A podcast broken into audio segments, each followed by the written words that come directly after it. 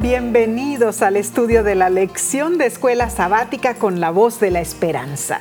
Si te has unido por televisión, YouTube o Facebook, te agradecemos por acompañarnos. Repasaremos la lección número 2 para el 10 de julio del 2021 titulada Sin descanso y rebeldes. ¿Qué te parece, Nessie? Eh, para comenzar un estudio tan importante, hagamos una corta oración. Claro que sí. Padre que moras en los cielos, Nessie y yo estamos a tu disposición, en tus manos. Utilízanos y también abre el intelecto de todos los que estemos estudiando en forma mancomunada. Queremos en humildad comprender el mensaje que tienes para nosotros esta semana. Y esto lo pido en el santo nombre de Cristo Jesús. Amén. Amén. El texto de esta semana se encuentra en Primera de Corintios, capítulo 10, versículo 11 y dice, estas cosas les acontecieron como ejemplo y están escritas para amonestarnos a nosotros, a quienes han alcanzado los fines de los siglos. Esta semana nos enfocaremos en la relación entre la naturaleza humana pecaminosa y la falta de paz interior la inquietud es un molesto descontento con la vida. Es ah, una lucha contra las circunstancias negativas. Veremos algunos ejemplos de inquietud causada por la pecaminosidad de aquellos que no dependen de lo que Cristo les ofrece. La necedad de los israelitas al desobedecer a Dios causó su muerte en el desierto y, más tarde fueron llevados cautivos a Babilonia. Sin descanso y rebeldes, los israelitas reclamaron por las ollas de Egipto. Oh, tenían gana de comer su, su finado veremos también la experiencia de los diez espías que entraron a observar la tierra prometida y la falta de fe de la mayoría de ellos. Y estudiaremos la inquietud y rebelión de Aarón y Miriam, que se rebelaron contra la autoridad que Dios había dado a Moisés la amonestación que se nos hace de que aprendamos las lecciones de los israelitas en el desierto es apropiada debido a la proximidad de la segunda venida de Cristo. Hay una historia fascinante de un rey devoto que se sintió perturbado por la ingratitud de su corte real. Y cuenta Omar la historia que este rey preparó a su corte real un gran banquete y cuando el rey y sus invitados estaban sentados, un indigente entró arrastrando los pies en el salón, se sentó a la mesa del rey y se colmó de comida. Sin decir una palabra, salió de la habitación. No contaban con mi astucia, claro. Tremendo. Ahora los invitados estaban furiosos y pidieron permiso para arrestar al vagabundo y castigarlo por su ingratitud. Pero el rey quien había arreglado todo, respondió, ese indigente le ha hecho solo una vez a un rey terrenal lo que cada uno de ustedes hace tres veces al día con Dios. Se sientan a esta mesa y comen hasta hartarse, luego se van sin reconocer a Dios ni expresarle una palabra de agradecimiento tremenda lección de sí. Y también jocosa. Mm, muy cierto. Eh, ese fue exactamente el problema de Israel. Así eh, ah, yo lo veo y también el nuestro. Mm. La ingratitud. Cuando olvidamos lo que Dios hizo en el pasado, lo que hace en el presente y hará en el futuro, el resultado es estar descontentos, Nessie. Ay, qué tristeza, cuán cierto, Omar. Aprenderemos en realidad muchísimo esta semana. Así que continuemos estudiando entonces. Ah, pasemos a la lección del domingo 4 de julio titulada Agitación en el desierto. Muy bien, los autores de la lección afirman que Israel se sintió intranquilo e infeliz cuando partió del Sinaí camino a Canaán. Así es. Y Dios ahora los encuentra quejándose de todo. Tenían las pruebas milagrosas de la manifestación divina, Mm. pero las pasiones humanas tomaron control de los israelitas. Y casi siempre fue así. Eh, esto lo presenciamos en Números, capítulo 11, del 1 al 15. Y algunos versículos del relato bíblico dicen que la gente extranjera que se mezcló con ellos tuvo un vivo deseo y los hijos de Israel también volvieron a llorar y dijeron, ¿quién nos diera comer carne? Nos acordamos del pescado que comíamos en Egipto de balde, de los pepinos, los melones, los puerros, las cebollas y los ajos, y ahora nuestra alma se seca, pues nada sino este maná. Ven nuestros ojos. Se habían alimentado con el maná, milagro de Dios, por más de un año. Sin embargo, se sentían inquietos y querían algo más. Hasta Moisés se vio afectado. Es que intentar liderar a un grupo de personas inquietas y descontentas no es fácil. Parecían niños, bebés, que querían, ay, yo quiero esto, y pataleaban. Oh, estimados, cuántas veces nosotros hacemos lo mismo. El pueblo estaba como sufriendo de memoria selectiva.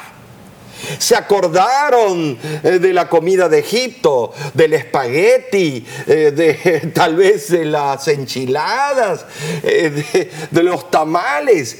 Y, y Dios nada más les daba maná.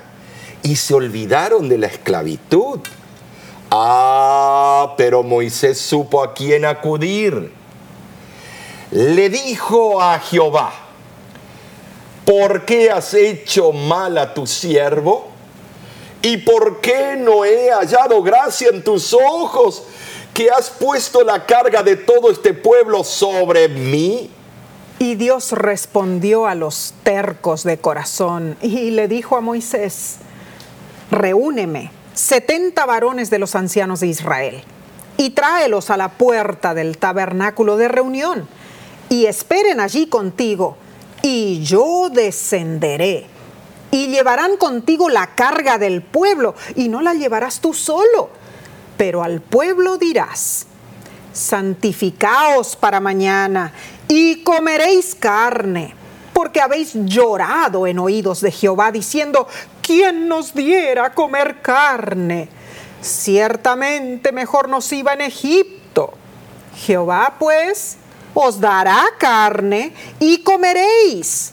No comeréis un día, ni dos días, ni cinco días, ni diez días, ni veinte días, sino hasta un mes entero hasta que os salga por las narices y la aborrezcáis, por cuanto menos, menospreciasteis a Jehová, que está en medio de vos, vosotros, y llorasteis delante de él, diciendo, ¿para qué salimos acá de Egipto?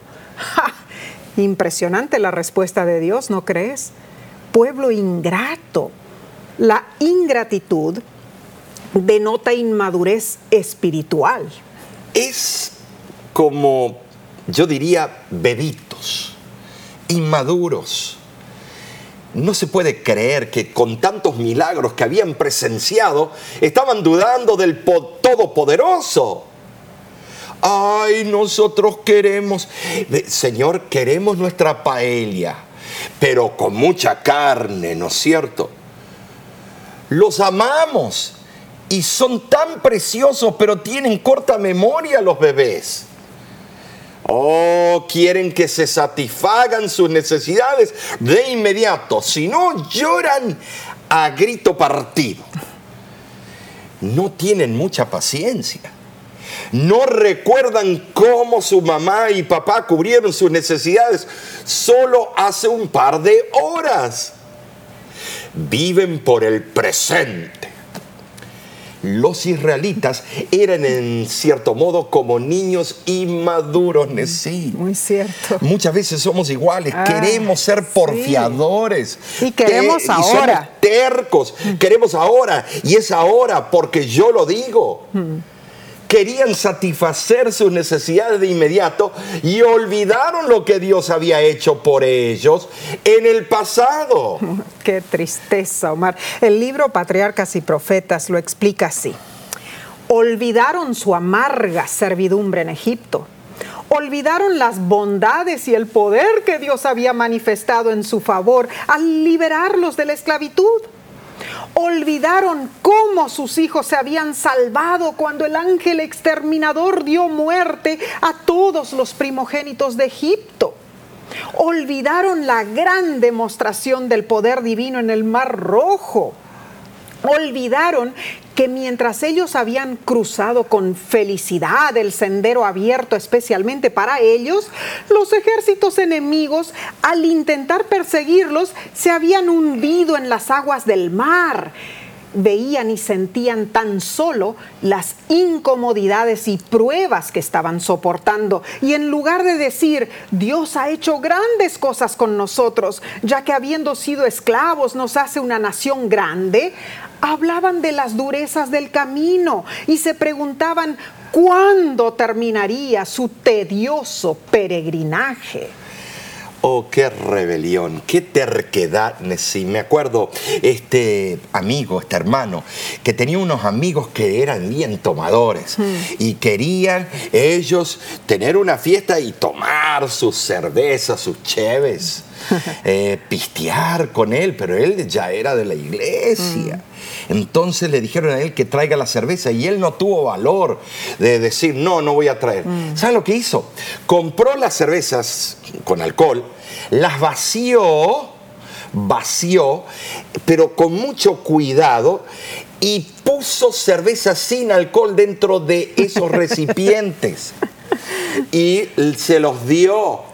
Entonces él tercamente cauterizó su mente mm. diciendo, no les di cerveza con alcohol, pero los tranquilicé porque vieron mm. el mismo recipiente que decía cerveza, tantos grados de alcohol.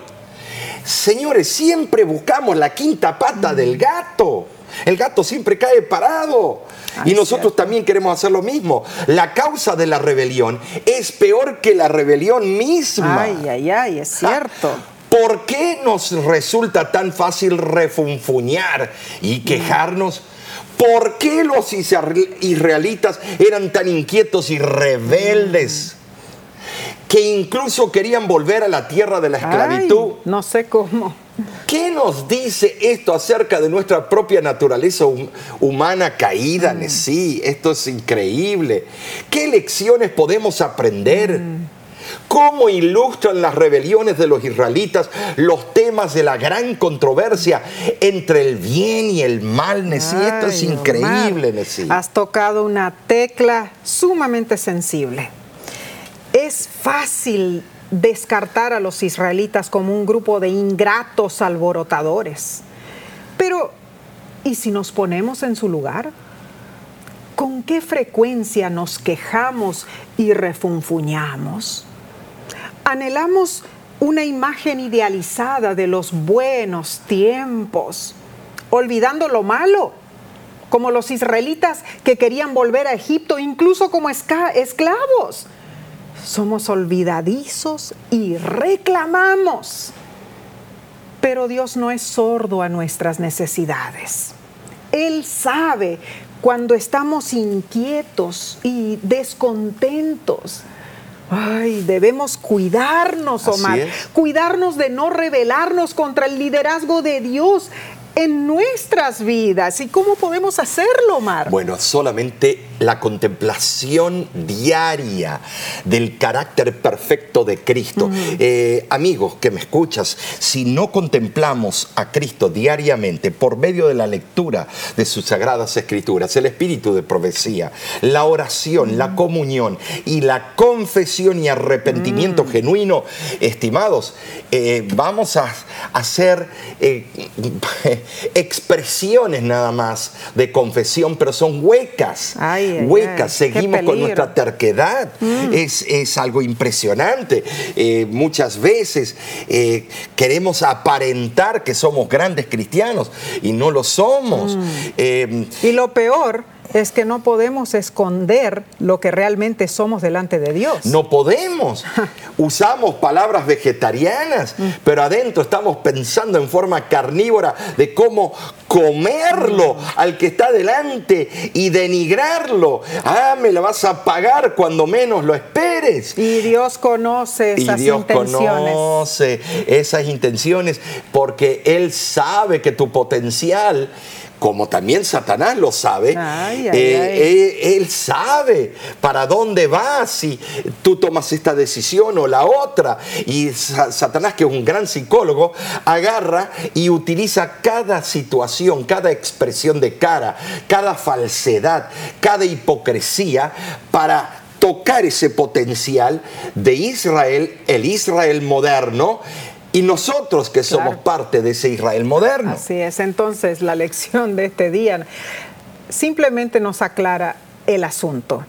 No seamos reclamones, seamos agradecidos a Dios. Aunque las cosas no estén tan bien en este momento. Dios sabe lo que es mejor. Bueno, seguiremos entonces estudiando esta fascinante lección, pero antes tomaremos un breve descanso. Volvemos enseguida.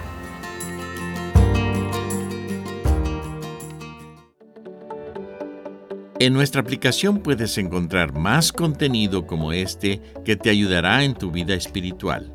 Lo puedes descargar visitando nuestra página web lavoz.org.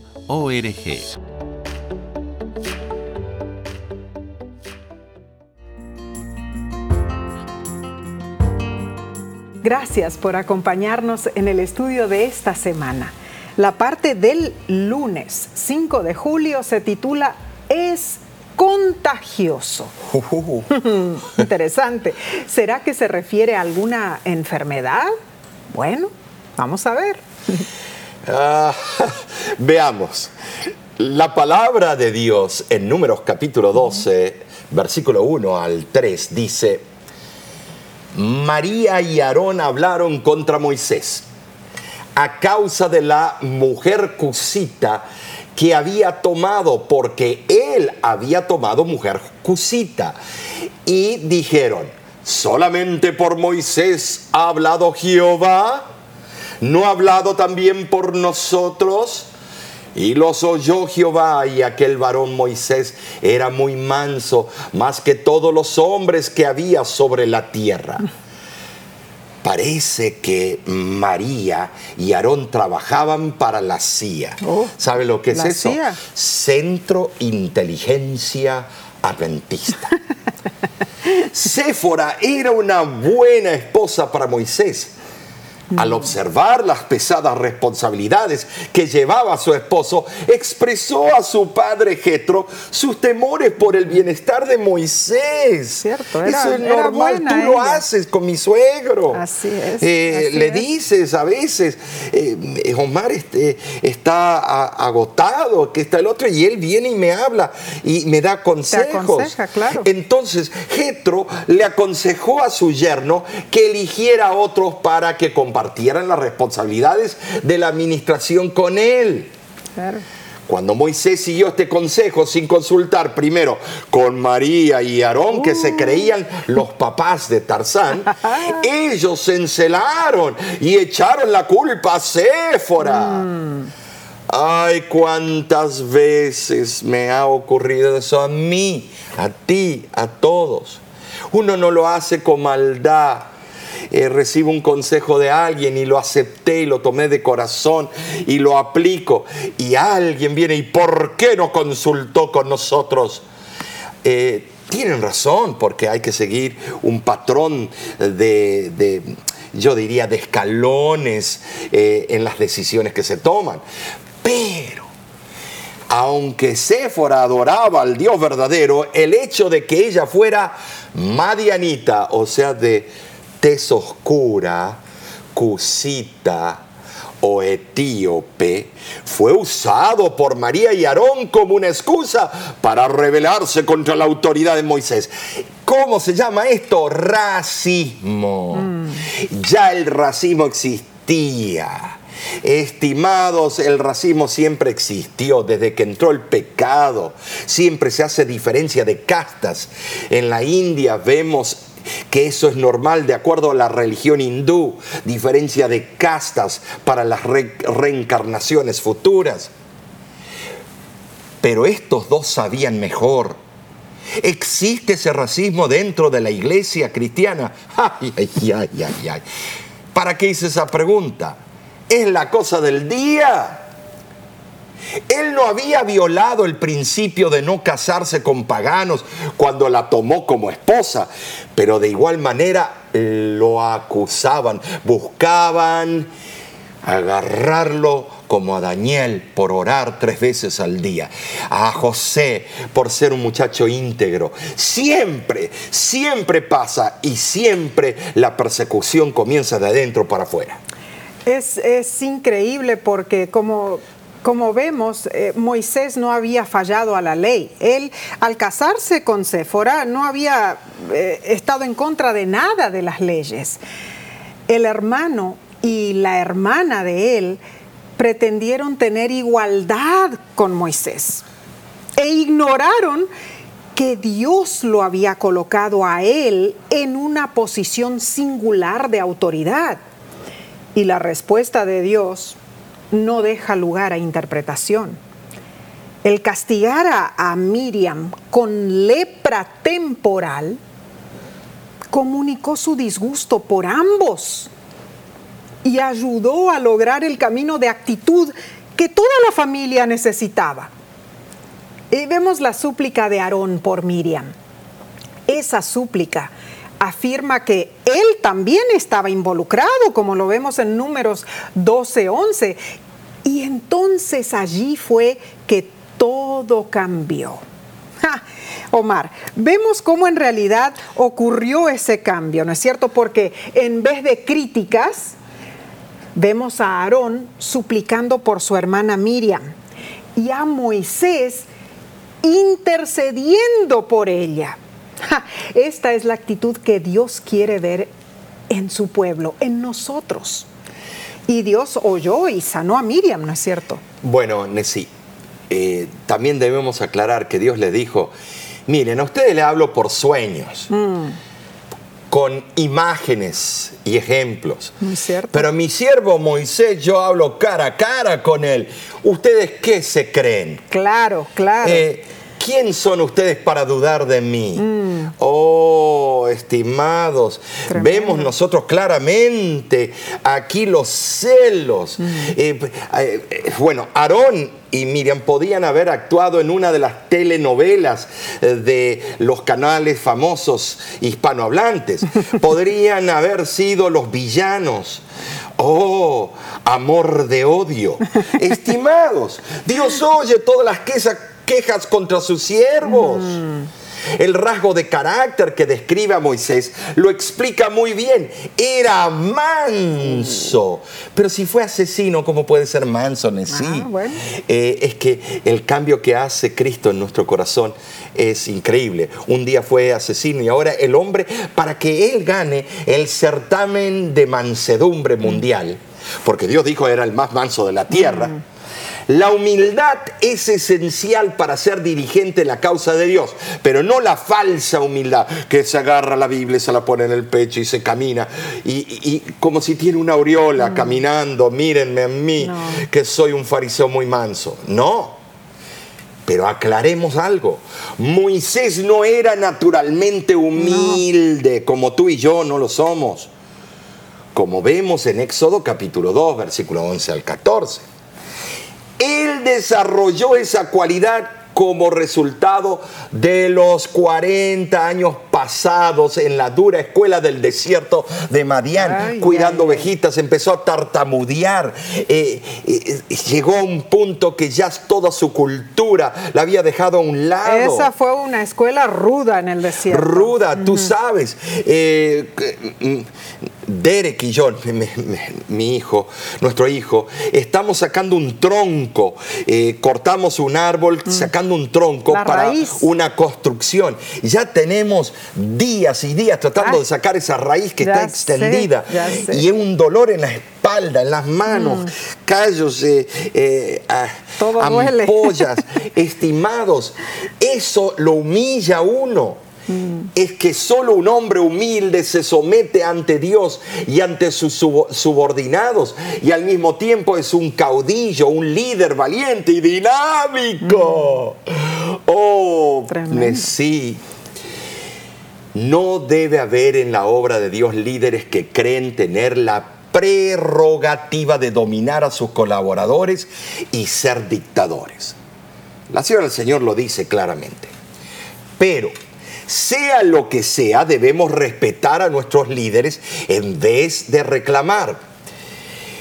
Yo quiero recordarles a ustedes los estudiantes de la escuela sabática, estimados de que a la sierva del Señor se la mandó a Australia y ella vio en visión que no era el momento de ella irse para allá y que iba a trazar la obra de Dios, pero ella dice, yo tuve que respetar y voy a respetar el liderazgo de los líderes de la acción general y me fui. Esa es la sierva del Señor aunque quizá no estemos de acuerdo con ellos, podemos acordar a estar en desacuerdo. Suena difícil, ¿verdad? Pero se puede lograr con la ayuda de Dios. La equivocación fundamental de María y Aarón fue la falta de respeto y la rebelión contra la autoridad instituida por Dios mismo. Los errores de criterio de parte de muchos dirigentes en nuestra iglesia nunca son una excusa para negarles nuestro leal apoyo. En esa situación, entonces, Omar, ¿qué se puede hacer en verdad? Bueno, cuando una persona se siente tentada a criticar y preguntar acerca de algún dirigente de la iglesia, ¿y qué de este? Dios responde como en los días de Pedro. ¿Qué de ti? Sígueme tú, Juan 21, 21 eh, y 22. Tremendo, tremendo, Mar. Eh, quiera Dios que Él nos ayude a respetar a nuestros líderes. Eh, y debemos orar siempre por ellos, para que Dios dirija su liderazgo. Pasemos entonces al día martes 6 de julio titulado El descontento lleva a la rebelión. Los autores de la lección recalcan que esta historia comienza con un tono, bueno, positivo, porque los israelitas habían finalmente llegado a la frontera con Canaán.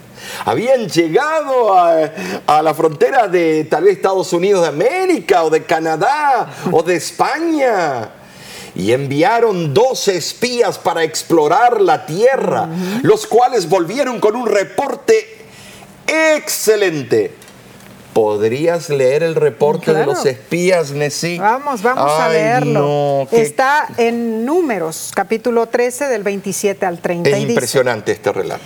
Y les contaron diciendo, nosotros llegamos a la tierra a la cual nos enviaste, la cual ciertamente fluye leche y miel, y este es el fruto de ella. Mas el pueblo que habita aquella tierra es fuerte y las ciudades muy grandes y fortificadas. Y también vimos allí a los hijos de Anac Amelec habita en el Negev, y el Eteo, el Jebuseo y el Amorreo habitan en el monte, y el Cananeo habita junto al mar y a la ribera del Jordán.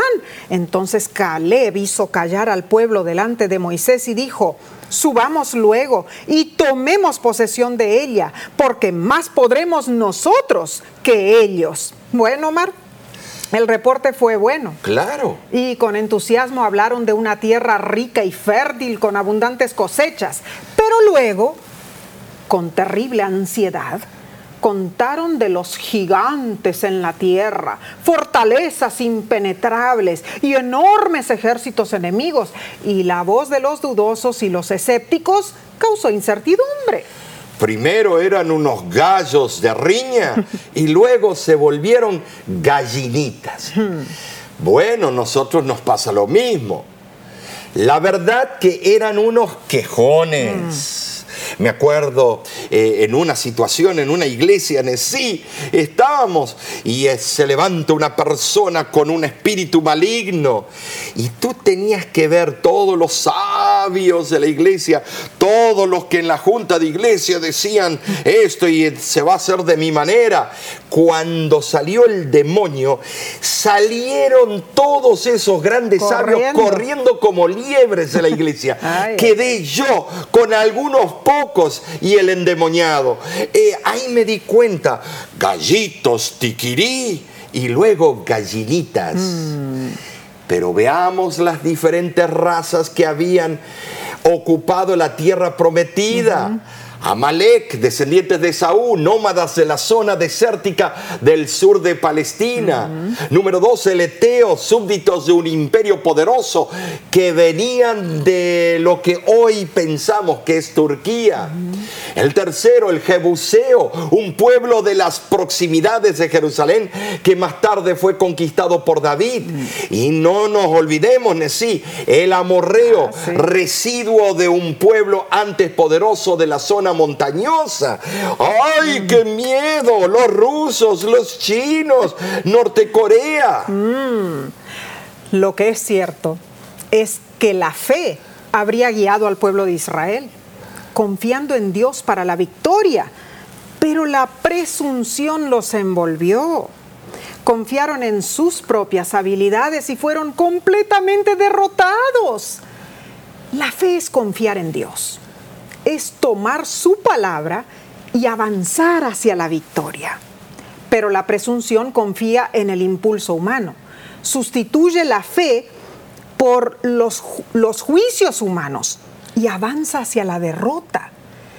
El pueblo podía contar con el poder de Dios que los guiaría y salvaría de cualquier aprieto, pero dudaron y se mofaron de Caleb y Josué y a veces nosotros somos iguales que ellos.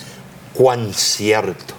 La comentarista inspirada nos dice que mientras el pueblo acariciaba sus dudas y creían en el informe de los espías incrédulos, la dorada oportunidad de Israel pasó.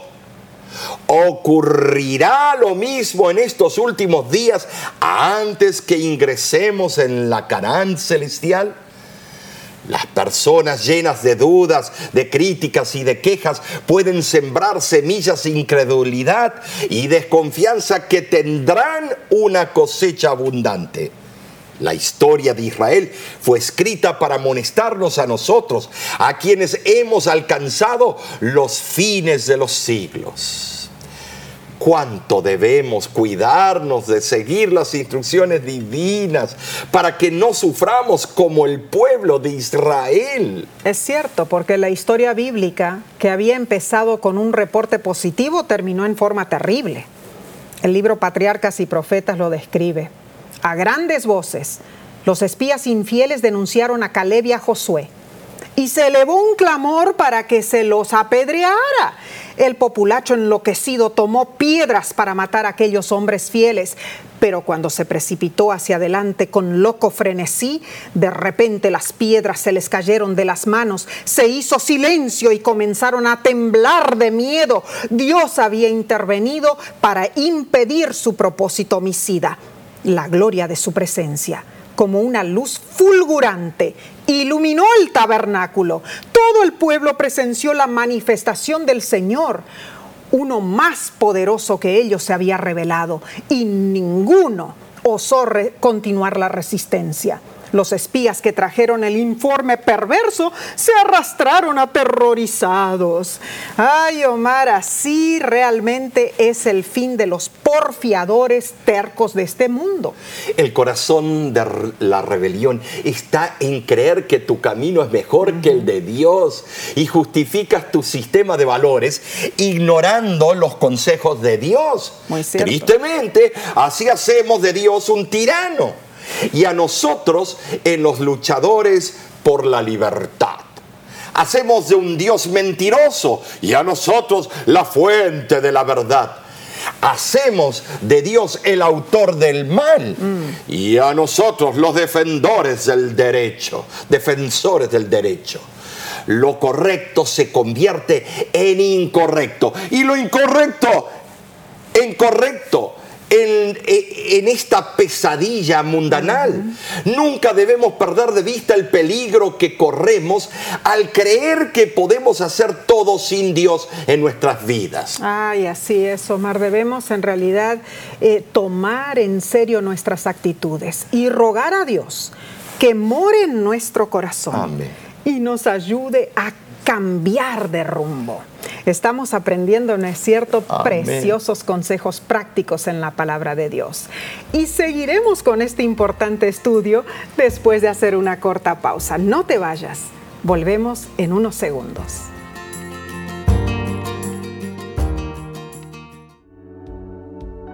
Con seguridad estás disfrutando este estudio de la escuela sabática. Te invitamos a buscarlo en formato de video por nuestro canal de YouTube. Lo puedes encontrar en youtube.com diagonal La Voz de la Esperanza.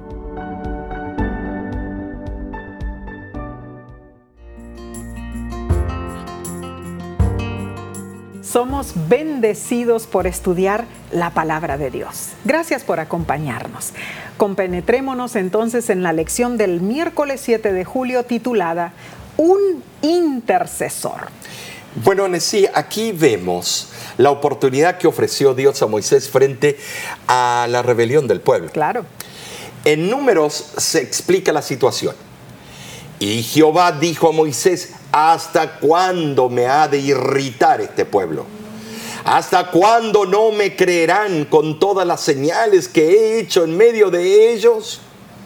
Yo los heriré de mortandad y los destruiré, y a ti te pondré sobre gente más grande y más fuerte que ellos.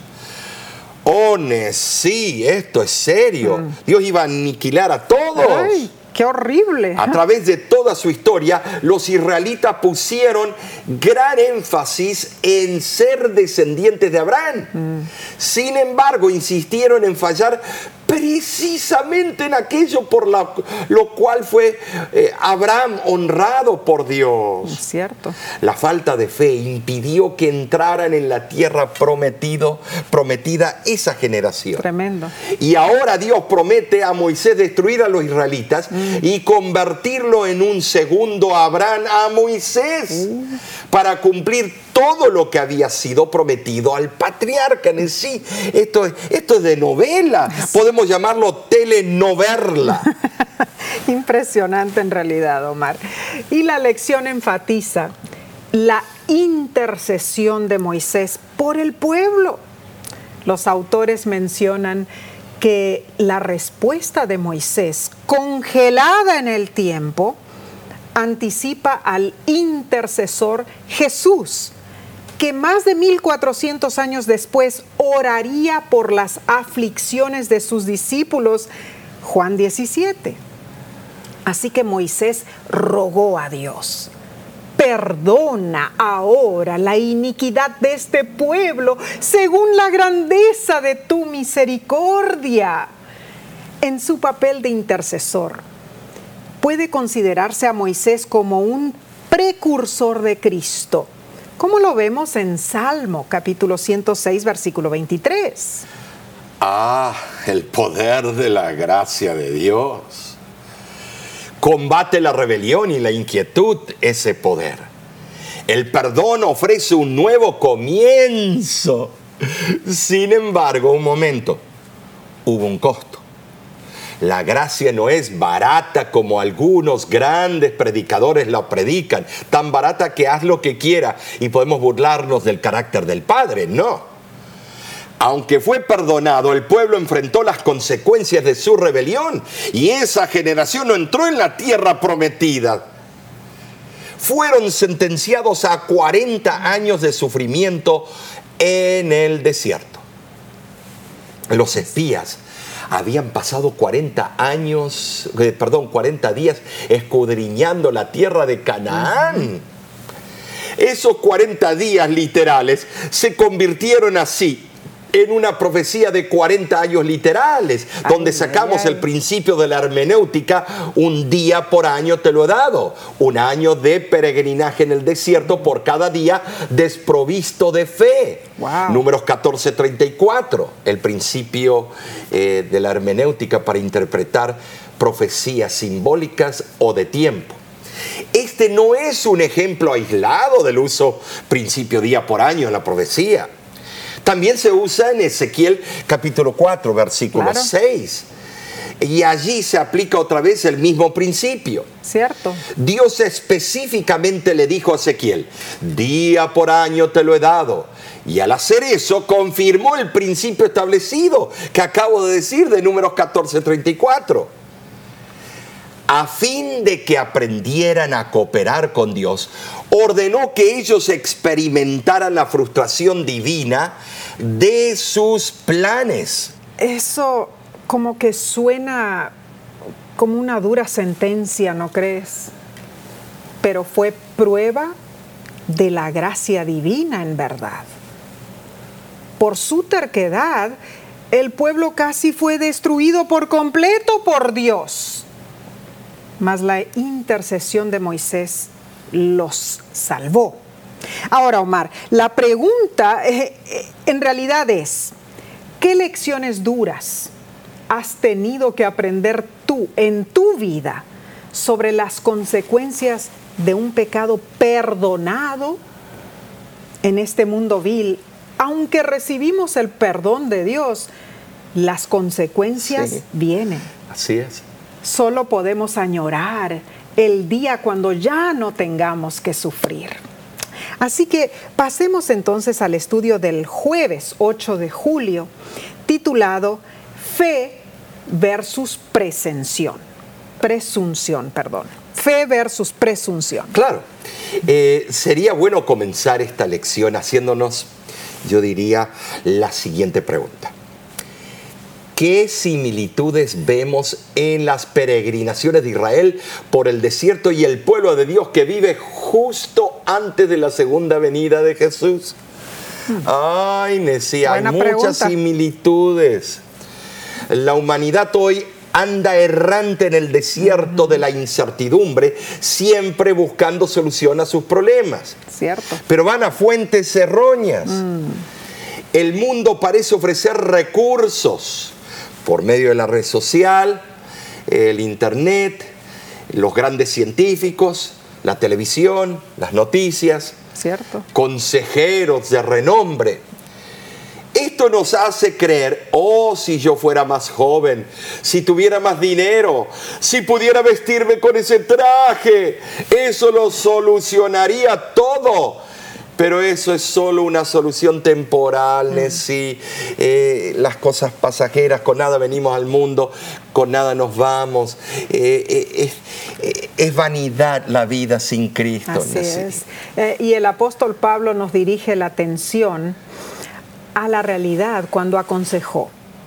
Porque no quiero, hermanos, que ignoréis que nuestros padres todos estuvieron bajo la nube y todos pasaron el mar y todos comieron el mismo alimento espiritual y todos bebieron la misma bebida espiritual porque bebían de la roca espiritual que los seguía y la roca era Cristo.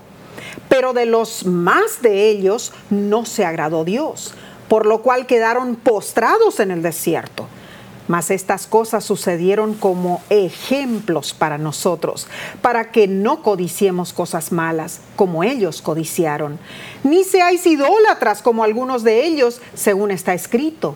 Ni forniquemos como algunos de ellos fornicaron y cayeron en un día veintitrés mil. Ni tentemos al Señor, como también algunos de ellos le tentaron y perecieron por las serpientes. Ni murmuréis como algunos de ellos murmuraron y perecieron por el destructor.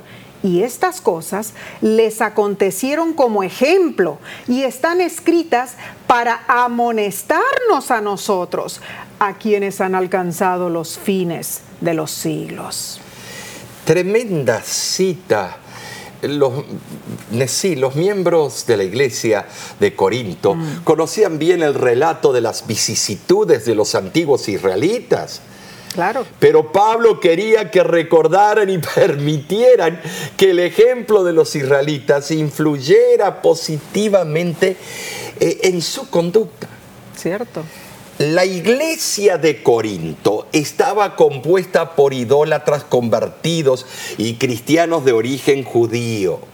Por lo tanto, esta referencia que se refiere a los israelitas de los días de Moisés demuestra que la iglesia cristiana es la continuación del pueblo de Dios.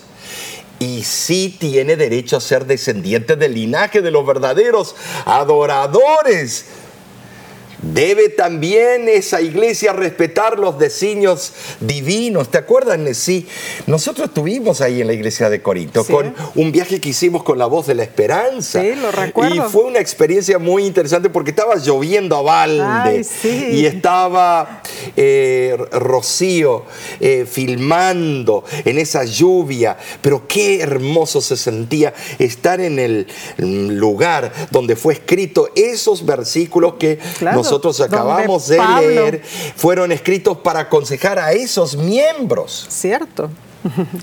En realidad, Omar, eh, el relato de las peregrinaciones de Israel por el desierto eh, es una historia clásica de ingratitud, descontento y falta de fe.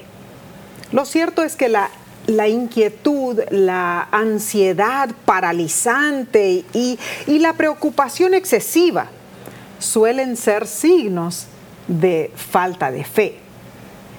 Ahora, claro que hay excepciones, porque a veces la, angustia emocional profundamente arraigada proviene de una condición física o mental y requiere atención médica. Tengamos cuidado con eso.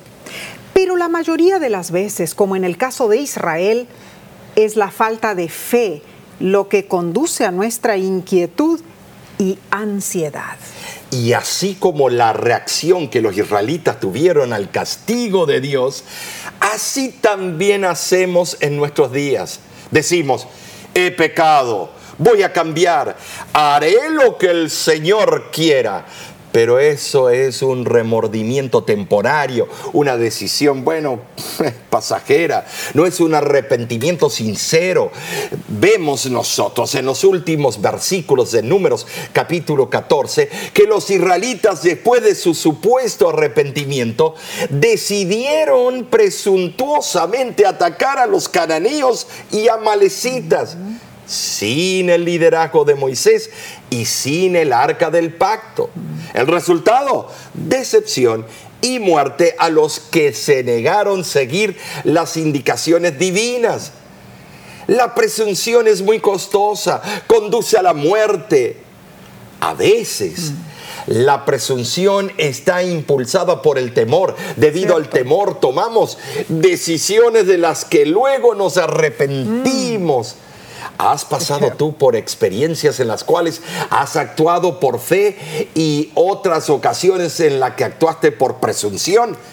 ¿Has notado la diferencia? Y sin embargo, aún así, sí, Dios nos no, nos abandona por más tercos que seamos. Ay, ay, ay, es que Omar Jesús siempre está con su pueblo, ¿no es cierto? A través de toda la vida terrenal en realidad. Y Él vigila constantemente eh, respondiendo a nuestras necesidades cuando clamamos a Él. El mundo es un desierto árido y triste que en verdad no proporciona ni alimento ni agua al alma hambrienta y sedienta de la verdad espiritual. Pero nuestro Salvador está siempre dispuesto y Él puede apoyarnos, Él puede sostenernos, Él puede fortalecernos cuando desfallecemos. ¿Sabes? Históricamente Cristo Jesús fue el conductor de Israel a través de toda su historia. Y Cristo Jesús hoy es nuestro conductor espiritual. Todas las relaciones de Dios con la humanidad caída han sido y siguen siendo siempre mediante Cristo Jesús. Este mensaje es aún más importante hoy, pues los que vivimos ahora tenemos la ventaja del registro acumulado de las épocas precedentes de la historia sagrada y vivimos en el tiempo cuando el propósito de Dios debe llegar a su clímax con la segunda venida de Jesús. Debemos cuidarnos de ese presuntuoso, de ser presuntuosos y valernos más por la fe en nuestro Padre Celestial. Amén. Que Dios nos ayude. La lección de esta semana culmina con la siguiente cita, mis hermanos. Pero la fe no va en ningún sentido unida a la presunción. Solo el que tenga verdadera fe se halla seguro contra la presunción porque la presunción es la falsificación satánica de la fe. la fe se aferra a las promesas de Dios y produce la obediencia.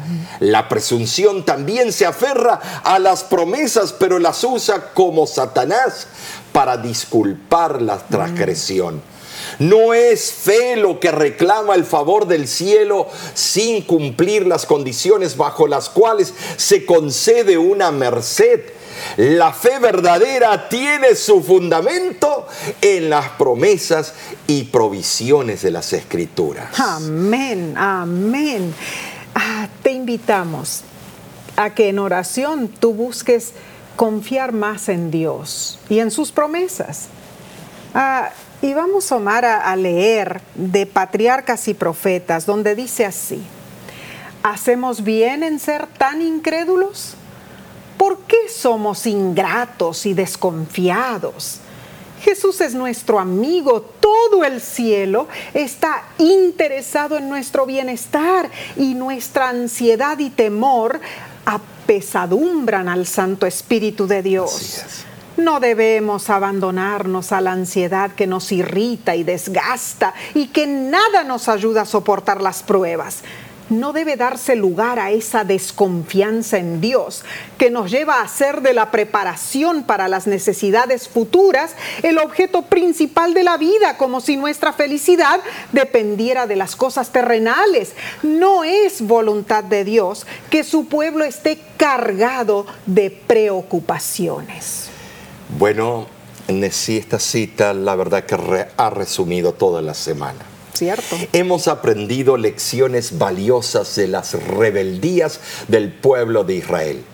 Ejemplos de lo que no debemos hacer. Más bien, depongamos todas nuestras cuitas en aquel que aliviará la carga y nos llevará a la patria eterna. Ah, Omar, eh, eh, estudiamos algo importantísimo en saber no reclamar, no quejarnos, no refunfuñar, confiar en Dios. Palabras en serio buenísimas en esta las vigilias que tenemos o los ayunos eh, y oración es para quejarnos delante de Dios, mm. para refunfuñar, para decirle el desagrado en nuestra vida. Mm. Y en sí lo que debiéramos hacer en esos momentos es agradecer y ver todo lo bueno que es Jehová. Claro, en vez de reclamar, debemos estar agradecidos. Pero aquí no termina todo, Omar.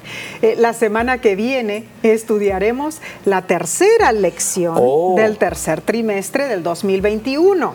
¿Y cómo se titula, Omar? Las raíces del descontento. Oh, va a estar interesante. y ¿no es muy interesante. Por eso te invitamos que te unas con nosotros y dile a otros eh, que te unas eh, eh, tal vez por el canal de televisión o la plataforma que estés usando. Suscríbete a nuestro canal de YouTube y también en Facebook y en otras plataformas de la red social. De nuestra parte, nos sentimos felices de estar juntos adorando a Jehová. Y nosotros decimos, sí, al unísono, Claro que queremos verte la próxima semana, el próximo estudio, porque va a ser aún más ameno. Oh, esto va a ir escalando, vamos a llegar a alturas que solo Dios puede explicar. Así es, te invitamos a siempre enriquecer tu vida espiritual con el estudio de la palabra de Dios. Y de nuestra parte nos despedimos por cortos días nada más. Y Que Dios te bendiga. Amén.